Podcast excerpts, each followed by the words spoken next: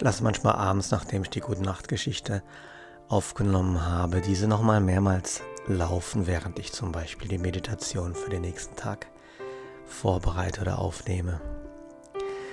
Und ähm, da habe ich jetzt gedacht, ey, wie eitel bist du jetzt geworden? Hast du mal gerade 200 Follower oder Abonnenten auf YouTube und schon hörst du dich selber an.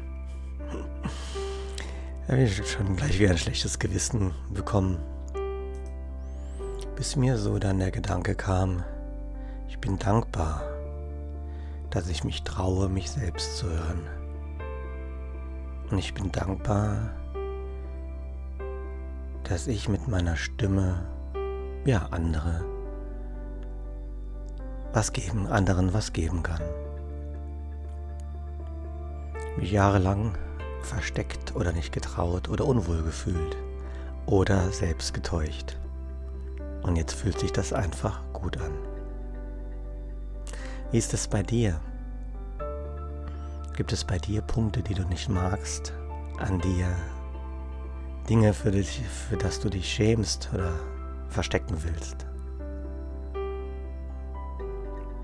Entspann dich mal kurz, öffne dein Herz und frage dich, was bin ich?